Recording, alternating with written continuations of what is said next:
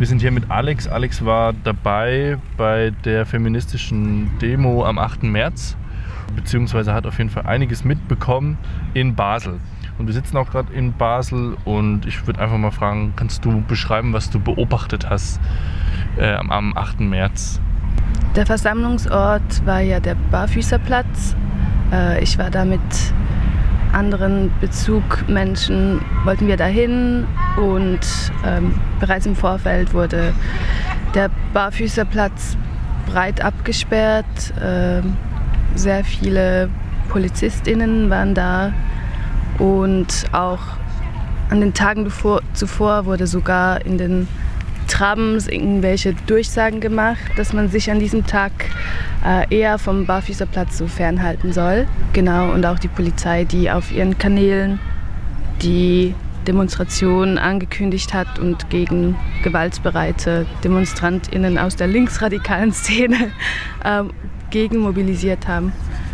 Und dann wurden wir wollten wir dahin und dann war irgendwie klar, ja, das wird nicht möglich sein, sich da zu besammeln.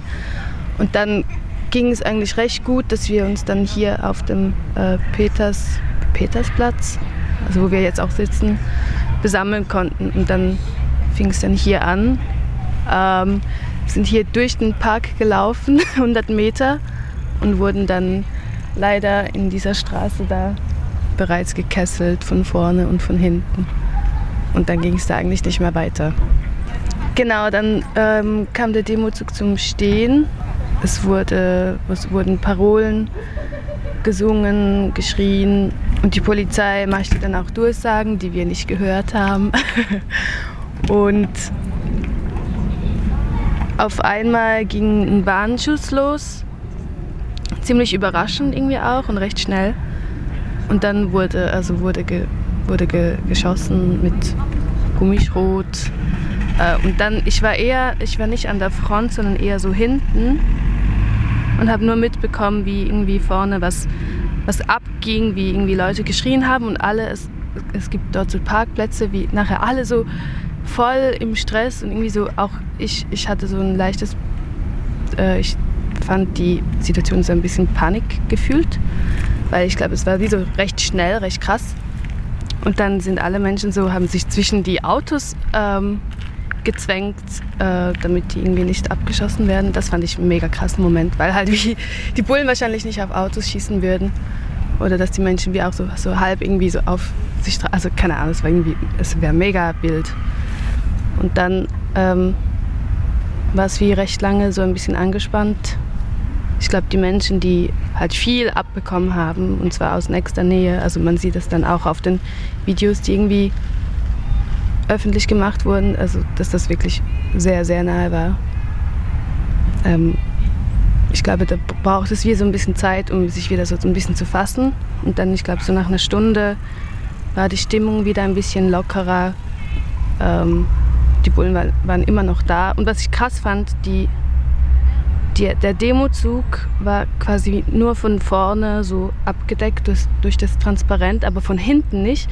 Und die Bullen kamen halt auch von hinten, haben zwar nicht geschossen, aber das fand ich so, so, sehr, so ein sehr vulnerabler Moment. Und wie halt die Menschen zwischen die Autos gehen und die Bullen kommen noch von hinten. Ja, keine Ahnung. Das war, also ich habe das wirklich noch nie so krass erlebt, so nach kurzer Zeit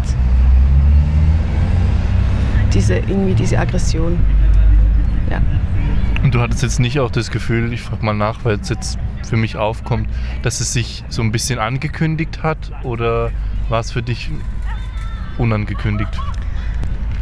Ich glaube, es hat sich vielleicht schon ein bisschen angekündigt, weil zum Beispiel letzten November wurde die 25. 25. November-Demo, also ähm, internationale Tag gegen Gewalt gegen TINFA-Personen auch stark angegriffen und auch ähm, gekesselt und geschrotet, bla bla bla. Und auch so Klimademos, die irgendwie revolutionär waren. Ähm, also das war irgendwie auch groß in den Medien. Deshalb ja, es, oder auch die, die Mitteilung, die die Polizei gemacht haben. Aber ich dachte jetzt nicht, dass es so krass werden würde. Aber auch wenn man so die letzten zwei Jahre anschaut, wie Polizistin oder die Polizei gegen unbewilligte Demos immer irgendwie so krasser vorgeht. Ja, vielleicht hat es sich ein bisschen angebahnt, aber ich finde es trotzdem irgendwie noch immer unverhältnismäßig. Jetzt bleibt sowas ja meistens nicht ohne Reaktion. Wie sah denn die Reaktion deiner Meinung nach oder in deinem Umfeld aus auf diese krasse Repression äh, während der Demo am 8. März? Gab es überhaupt Reaktionen und wenn dann welche? Also es gab sehr viele Reaktionen.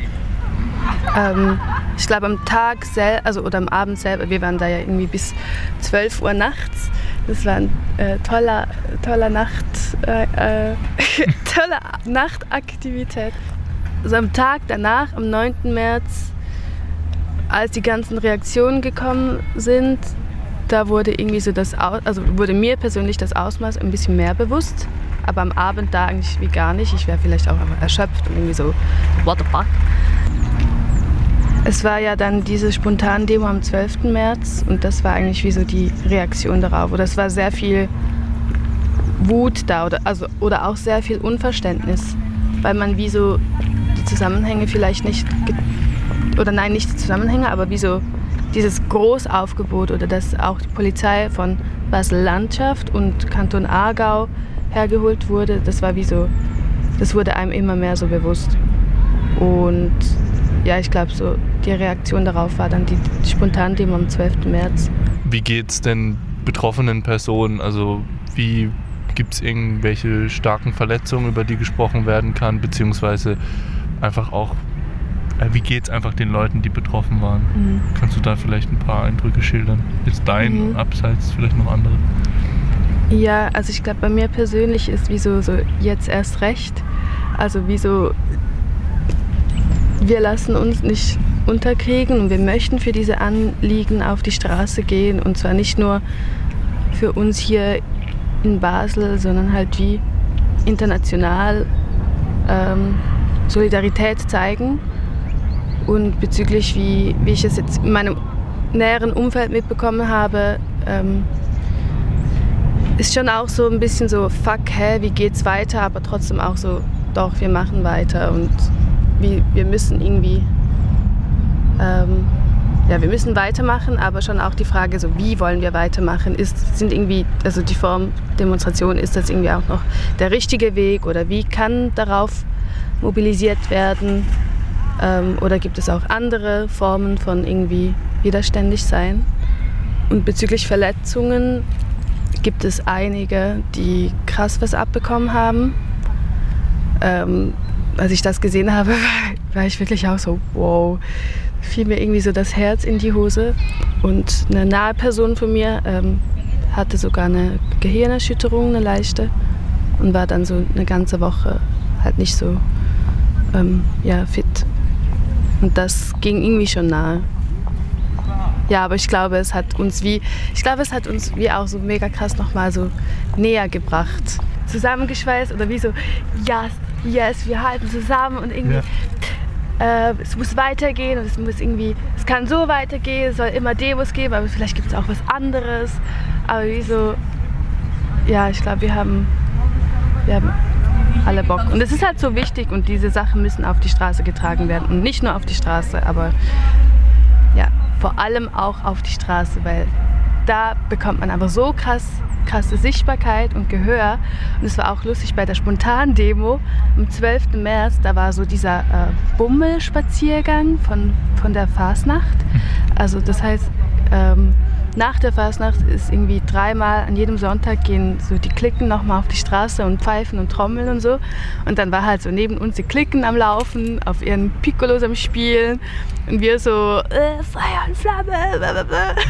Das war irgendwie so lustig. Oder dann halt auch krasse Reaktion von FasnächtlerInnen, die uns beflucht haben und uns den Mittelfinger gezeigt haben und dann so zeitgleich schnellen so zehn Mittelfinger vom Block in die Höhe und das war irgendwie, es war ein bisschen ein Zirkus.